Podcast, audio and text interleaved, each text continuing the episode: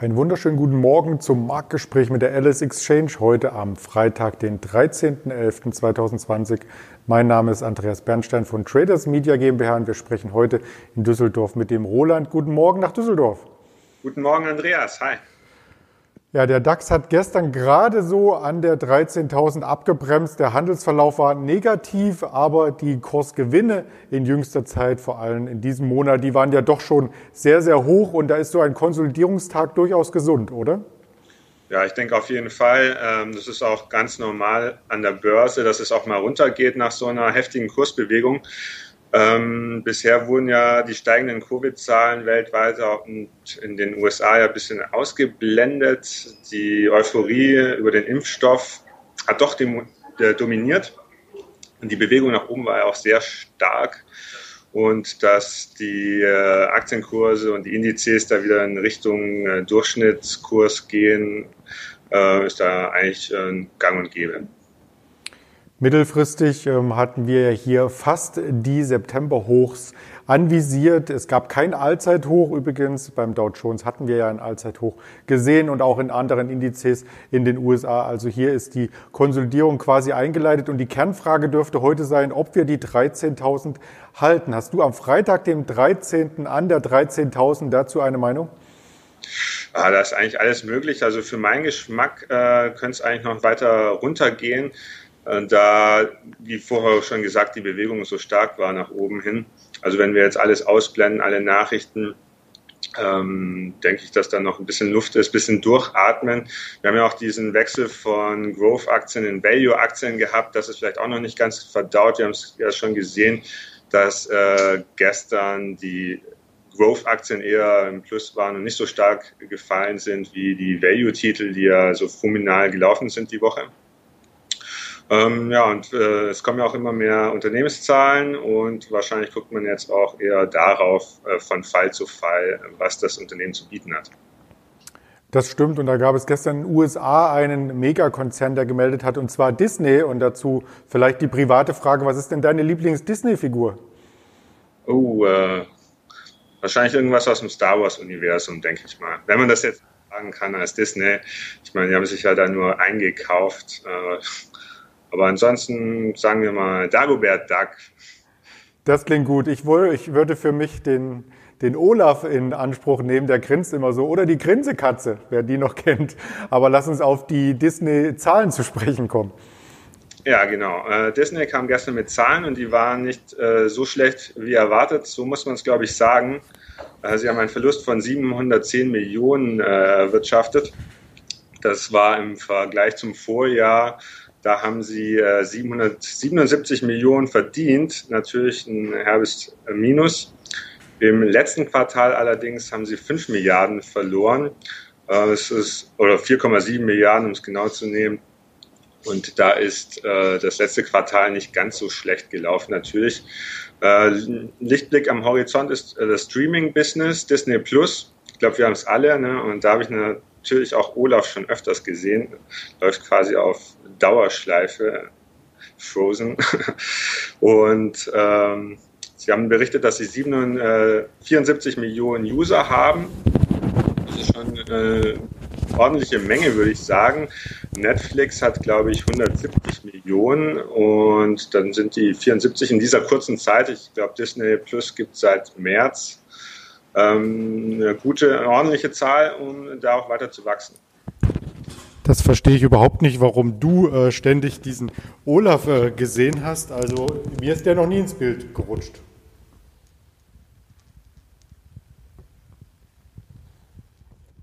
Okay, das erklärt natürlich einiges und den Chart, ähm, den haben wir ebenfalls mitgebracht und auch auf den werfen wir einen Blick, der sieht durchaus gut aus. Ja, genau. Äh, Aktie ist äh, gestern auch ins Plus gelaufen, nachbörslich, nachdem die Zahlen kamen. Aktuell bei uns 2% im Plus bei 118,5 Euro. Ja, da kam ordentlich äh, was zusammen. Welches Thema natürlich hier auch immer eine Rolle spielt, ist äh, Covid-19. Denn die Themenparks, die laufen ja momentan überhaupt nicht, richtig? Genau, äh, ich weiß nicht genau, wie es da aussieht, aber die waren ja relativ zu und ähm, Partial Lockdown ist in Amerika auch eher ein Thema als Wiederöffnung.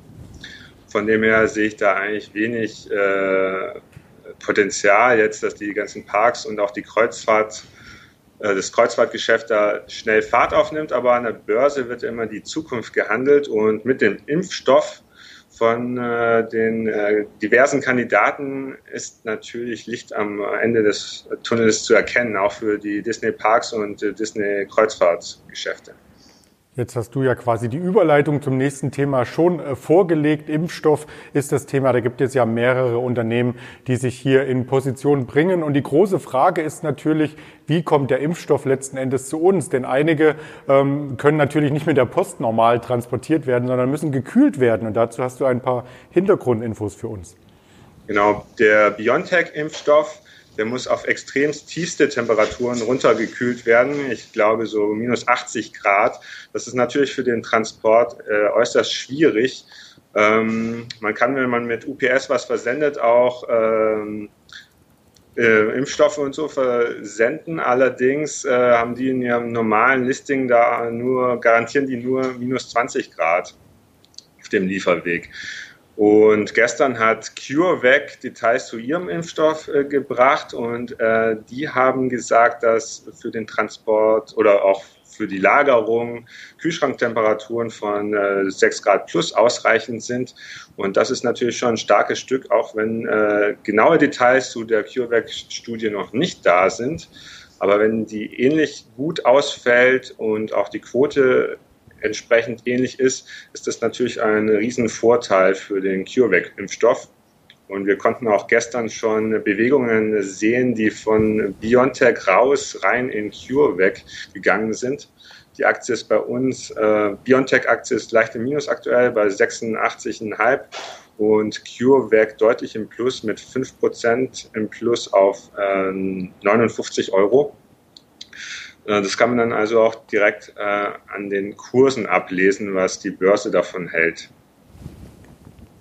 Das werden wir hier weiter beobachten und natürlich auch wenn die Kursgewinne vom Montag so ein Stück weit wieder verpufft sind infolge der ersten Euphorie über ein Medikament, ähm, gibt es viele Hersteller, die hier erneut mit neuen News an den Markt kommen können. Genauso wie hier das vorgestellte Cure weg und da bleibt es in der ganzen Biotech-Sparte spannend. Spannend bleibt es auch in einer herkömmlichen oder in einer älteren Sparte und zwar bei Conti. Bei Conti gab es äh, Personalien. Ab kommenden Monat wird Nikolai Setzer das Steuer übernehmen. Der 49-jährige Manager wird zum 1. Dezember äh, bis zum März 2024 der Vorstandsvorsitzende und er kündigte quasi hier weitere Umstrukturierung an. Und Conti hat ja schon mit Umstrukturierung gepunktet und damit ein wenig die Krise abgefedert, oder?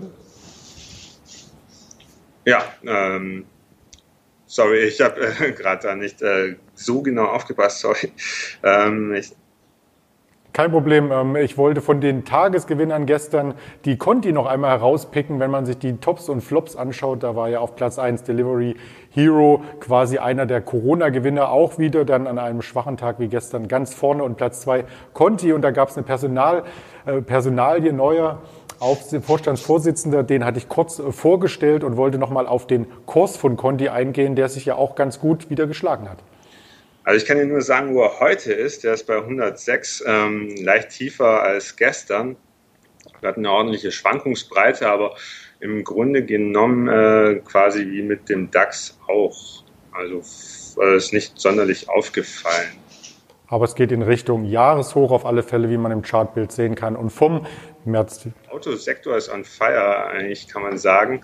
Daimler, BMW sind ja auch alle gut gelaufen und ähm, war wahrscheinlich eher der Branchentrend. Äh, die Zahlen in den USA und China sind ja bezeichnend. Ähm, ich habe auch gehört, dass die Gebrauchtwagenpreise in den USA relativ hoch sind. Es gibt einfach zu wenig Nachschub. Ähm, die Leute, gerade in den USA, bei den Distanzen, äh, man fährt nicht mehr mit dem öffentlichen Nahverkehr äh, wegen Covid, sondern fährt lieber mit dem eigenen Auto, wenn man dann zum Einkaufen fährt. Und ähm, von der Seite her gibt es genug Nachfrage quasi. Und davon profitieren natürlich auch die Zulieferer wie Conti. Genau, dann haben wir das abgerundet und äh, ich bedanke mich an dieser Stelle für die Hintergrundinfos und natürlich auch für die Disney-Expertise hier, die einfach mal mit einfließen musste. Komm gut äh, durch den letzten Handelstag der Woche und ins Wochenende und bleib gesund, Roland. Ja, danke schön. Dir auch noch ein schönes Wochenende, Andreas. Mach's gut. Das wünsche ich auch allen Zuschauern. Das tägliche Format gibt es wieder am Montag, aber es gibt wie gewohnt eine Sondersendung am Wochenende. Samstag wird das Ganze aufgezeichnet und dann auch direkt ausgestrahlt. Also freuen Sie sich auf Samstagmittag. Das Thema wird noch nicht verraten, also schalten Sie gerne ein bei den Kanälen der Alice Exchange ab morgen Mittag und bleiben Sie den Kanälen treu und natürlich gesund. Ihr Andreas Bernstein von Traders Media GmbH zusammen mit der Alice Exchange.